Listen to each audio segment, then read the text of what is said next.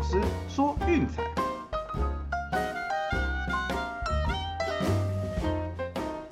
看球赛买运彩，老师教你前往拿白。大家好，我是骆老师，欢迎来到骆老师说运彩的节目。哎呀，今天早上比赛比较可惜哦，哦，那三场都是在最后关头被大逆转，哦，打了一整场的好球，却在最后一刻崩盘。哦，我们来看看今天早上到底发生了什么事吧。哦，那首先呢，凌晨一点的美国之棒，哦，波士顿红袜以五比三击败底特律老虎，老虎在比赛一开始就取得了三比零领先，哦，想不到六局上半 X N 的体力下滑，哦，被红袜打回了两分，那后援投手没能守成，哦，让红袜给追平，那最后八局上半再度放火，哦，结果输掉了比赛，哦，这场比赛是我们的 V I P 推荐，最后没有过是比较可惜的点。那至于说美国之王另一场比赛哈，大都会以二比零完封费城人哦，那这个就是完全没有悬念啦哦。我们的小分推荐是从头小到尾哦。不过值得注意的是哈，威勒可能因为前面受伤的关系哦，所以球团对他还是可能稍微有点保护哦，所以他才投了四局多哦，又有状况就让他给下去休息。对，那我想这个部分应该是会再花一点点时间哦，让它慢慢热开，来延长投球的局数。哦，那这个部分我想大家以后遇到有他的比赛哦，这几场不妨要多注意一下哦，这是可能会发生的剧本。那至于说 NBA 的部分呢，啊，第一场篮网对骑士哦，从头到尾双位数的领先哦，一直到第四节哦才被追进洞内。哦，那最后是一百一十五比一百零八哦，虽然说是击败了骑士晋级，对，但是很很遗憾，我们的让分是刚好躺在洞内的，没有过盘。那第二场比赛就更可惜啦，哦，快艇从头到尾也是一样，几乎沿路都是领先的，哦，第四节一路还将领先拉到了十分，哎，那想不到居然在最后面一个大宕机，哦，那几乎是半节的时间得不到十分，哎，那让灰狼是连滚带爬的，哦，从落后十分打到过盘。哦，最后的结果是一百零九一比一百零四，哦，那灰狼取得了晋级季后赛的资格，那快艇则是要回家再去打第二场的附加赛，哦，那所以我们昨天的推荐呢，一共是一胜三败，哦，像这种被逆转的真的是蛮可惜的，看到会捶心肝的，啊，不过没关系啦，哦，球赛就是这个样子，偶尔就是会遇到这种啊一天内比较不顺的状况，啊，没关系，打起精神，我们今天再接再厉吧。好，今天呢，我们一样从 NBA 的附加赛开始看起。哦，那今天一样是两场的附加赛要打。那第一场比赛是直接跳过哦，黄蜂对老鹰的比赛，因为大致上看了一下，哦，其实并没有太多比较好的指标。哦，两边都是休息两天呢，然后就是说今年对战成绩也是两胜两败。那当然，老鹰的实力肯定是比较强上一点的哦，但是能不能过盘哦？我想这场比赛算是比较硬的哦，所以我们今天选择跳过不推荐哦，我们来专攻第二场比赛就好哦。那另外一场比赛呢是马刺对鹈鹕，那我想之所以会选这场比赛哈，那原因大家应该也很清楚了，也就是马刺受让在五分以上的时候哦，一律走马刺受让哦。关于这点例行赛的时候，其实我们有说明过几次，好，那这边再帮大家补充一下。尤其马刺本季受让五到七分的时候，让分盘是十三胜五败，哦，超高的过盘率。受让超过七分的时候，哦，这个过盘率是更可怕的。哦，对，所以我想一旦马刺被让到两个球权以上，嗯，都会是个很好的投资指标。哦，那除了这个之外呢，还有几个不错的条件。哦，那首先就是季末的时候是一波七连过盘收场。那虽然最后是三连败在战绩上面哦，但是哎，其实输的都不算太多哦，都有把对手打进洞。对，所以我想啊，马刺在这种情况之下，只能说季末算是一个嗯比较让人意外的黑马哦，跟鹈鹕一起打出了一波夹击，然后把湖人给挤掉哦，然后现在这两支球队要在附加赛来碰头，对我想这个应该是相当有意思啊。哦，那撇开季末的高过盘率不说哦，那事实上呢，在休息两天的情况之下。马斯的过盘率也是相当不错的哦，本季是七胜四败哦，那如果说加上跨季的话是十一胜四败，对，所以说在这种休息天数比较充足的情况之下，哎，其实也大幅的提升他们的过盘率，还有场上的表现哦。你知道休息两天的情况之下，他们的平均得失分是一百二十一点八比一百一十点六哦，净胜分高达正十点二。哦，所以我想在这样的情况之下，哦，鹈鹕在休息两天，只有六胜七败的让分盘表现，得失分是一百一十一点一比一百零六点六，哦，相较之下就逊色了许多，哦，所以我想在这个部分，其实马刺是比较有优势的，哦，那最后一点也是最重要的，就是面对鹈鹕哦，马刺哇超级会打。哦，不要说那个最近的十次交手哦，战绩取得了八胜两败，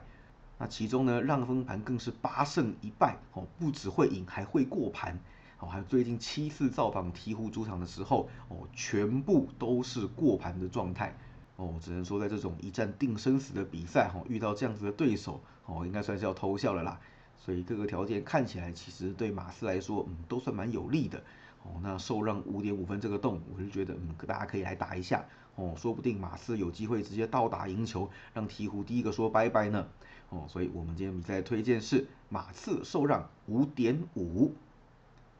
好，那至于说美国职棒的部分呢，哦，当然也不能少了。哦，那今天看来看去，哈，呃，有一场比赛，我个人觉得还不错，这边来跟大家解说。哦，那我们挑选到的比赛呢是奥克兰运动家对坦帕湾光芒。这场比赛的先发投手是 Frankie Montas 对 Shane McClanahan。啊，Montas 我们都知道，就呃应该就是下一个被交易的运动家投手，哦如果没有意外的话啦。那不管怎么样哈，在被交易之前，哦，他还是要在运动家比赛。哦，那我们就来看看说他的表现到底怎么样吧。啊，首先是开幕战对费城人，呃，其实表现是不尽理想的，哦，投了五局就失掉五分，哦，最后也承担败仗，哦，不过也就一场比赛而已。那这回面到打击没有那么强势的光芒，哦，看能不能扳回一点颜面。那事实上，哈，蒙塔斯去年对战光芒，哎，投的内容还算不差，哦，两次交手一共是一胜一败，哦，自得分率只有三点九七，哎，那虽然说是一胜一败，哎，不过让分盘哦却是两场都过盘的。对，其中有一场受让，只输掉一分。哦，事实上说面对光芒，他的表现是相当可圈可点的。哦，但是还没有说被严重打爆的记录。哦，刚好这个是一个东区一个西区的球队，所以一年呢就是主客场客交手一次。哦，那他和麦克拉纳罕一样，就是哎刚刚好交手的时候都轮到这两个人出战。哦，所以说两个人的对战记录，嗯，都刚刚好是两场。那至于说麦克兰德罕的部分，哦，那他前一场开幕战面对精英，哦，四点一局五十分，哦，帮助球队是拿下了胜利，哦，那当然投满五局是没有胜投资格的啦，哦，不过这个年代实在是不太讲究先发投手这些成绩，哦，所以说这几天很频繁有这种状况出现，哦，大概就是呃四局多甚至五局不到，哦，那就会让先发投手下去休息，哦，那我想这个部分多少哈也会跟今年的春训减少有关系。对，毕竟很多投手其实都需要可能可能一个月或以上的时间，我才能进入比赛的状态。对，所以说那刚开季可能出于保护的一些这种政策，哦，所以说不会让先发投手投太长的局数，让他慢慢适应到比赛的一个状况和赛季的节奏之后，再来将他们的投球局数给慢慢拉长。哦，那所以说第一场对精英只投了四点一局，哦，不过表现看起来是不错的。哦，不过呢，对上运动家哦，去年的两次交手可就不是这么一回事了。哦，两场比赛球队战绩只有一胜一败，哦，那自得分率高达了五点六三，哦，其实内容都算是差强人意，而且这两场比赛呢，让分盘是都没有过盘的，对，没错，哦，赢的那一场比赛就是一分险胜，哦，不过两场比赛的对手都不是 Montas，哦，所以说基本上两个人还算是第一次的正面的交锋，那前面这几场比赛打下来哈，可能有点出乎大家的意料之外。哦，重建中的运动家，哇塞，开机的时候炮声隆隆，哦，这个炮火真是猛到不行，五场比赛疯狂的攻下了三十二分，哦，你看这种半残的打线，对，主力已经被出清了一大半，居然还能有这种表现，我，只能说，嗯，这个算是开机的一个极端值哦，刚好被我们碰上了，那这样子的话也无所谓啦，哦，至少说我们可以确定就是说，哎，这段期间他们的打击状况是非常非常的火烫，哦，那不妨我们来掌握一下。哦，那其中呢，面对左投手更是夸张，团队打击率高达了三成四六。哦，这当然现在的打线当中，呃，右打者是比较多的。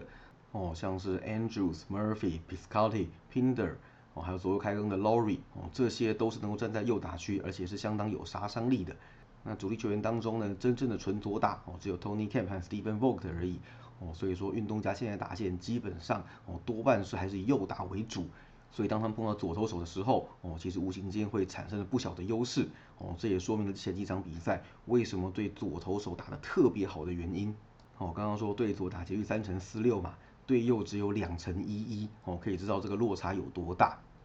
哦，那当然光芒这边的攻击火力也是毫不逊色啦。前几场打下来哈，也不遑多让哦，同样是炮声隆隆。对，你看前一场比赛，我居然跟运动家打了一个九比八，哦，到延长赛才分出胜负的超高比分。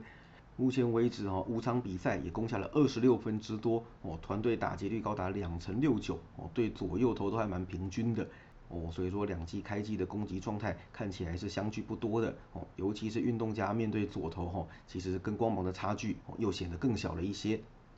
哦，那除此之外呢，其实双方的牛棚表现啊，也在伯仲之间啦。哦，目前开季为止，呃，都有不少失分的记录。哦，整体表现都算差强人意。哦，自得分率都在四点六一以上。哦，所以各项条件看起来，其实光芒并没有讨到太多的便宜。哦，不要忘记我们前面说过的，Montas 面对光芒，哦，其实投球内容是比麦克拉纳罕对运动家还要来的出色。哦，而且两场比赛都是过盘的。哦，那反而是麦克拉纳罕对运动家还没有出现过过盘的记录。那事实上不只是蒙塔斯啊，哦，这几年下来运动家对战光芒，哎，其实蛮有一套的。最近的交手是四胜两败，那最近八场在春平康纳球场的比赛，哦，战绩也有五胜三败。哦，怎么样看起来，嗯，光芒都不是一支能够让他们畏惧的对手。哦，那所以说，我想这场比赛其实光芒让分要过盘的难度是非常非常高的。也因为这样子，运动家的受让哦有蛮高的价值哦，那加一点五的赔率看起来是还不差，所以其实我们走受让就好哦。因此我们今天的推荐是运动家受让一点五。好，那这边补充说明一下哈，有人问说，哎，那老师我想玩 PK 可不可以？哦，当然是没有问题的哦。我们前几天在群组有再重新解释一遍，那基本上进动率长期平均下来哈是一样的。对，那你要玩运动加独赢也是没有问题哦，只是说你要扛的一个波动和风险哦会比较大一点点。对，那如果说哎，我觉得我的资本够厚哦，我玩得起这种就是说哎五场比赛哈输三场赢两场可以获利哦这样子的波动哦那就上吧，不用客气哦，这是没有问题的。那当然如果你想说哎我们的波动小一点哦，五场比赛哈赢个三场输两场来获利这样子哦也是 OK 哦，那这样子的话我们就是走受让一点五。那基本上我们节目通常哦还是会选择一个就是诶波动比较小、比较平衡一点的玩法给推荐给大家哦，所以我们在这边的推荐是受让一点五。好，最后来帮大家整理一下今天的推荐了啊，NBA 的部分呢是圣安东尼奥马刺受让五点五，哦，美国职棒的部分则是奥克兰运动家受让一点五，都记下来了吗？哦，再次强调哈，就是我们玩这个游戏是在玩数学的游戏。哦，是没有什么比赛是稳赢哈，一定重注绝杀让你过的。哦，我知道大家经常会在看论坛啊，或者看聊天室直播的那些呃赌徒的废话。老实说，这种东西哦，多年以来我已经听了很多很多，听到腻了。哦，在牌桌上也是。哦，很多早知道啦，我就知道是这样子啦，我就知道会这样这样子哦，一定是要这样的。哼，早知道的话，你不就应该已经赢到升天致富了吗？哎，怎么还会坐在这里跟那边鬼吼鬼叫呢？哦，要记得哈，博弈游戏没有所谓的早知道，就跟我们的人生一样，我们做的事情呢是收集资讯，好来做一些正确的预判，哦，那选择几率较高，哈，期望值较高的一些选项来进行投资攻略，哦，长期下来就是赢多输少来达到获利的目的，哦，这个才是玩博弈游戏应该有的心态，哦，请大家务必牢记在心。好，最后再告诉大家，我们的美国职棒 VIP 套餐，哦，周套餐要一九八零，月套餐七六八零。哦，有兴趣加入我们的赚钱行列的，哦，记得私讯赖给骆老师，ID 是 L C K V E R O 零四零二。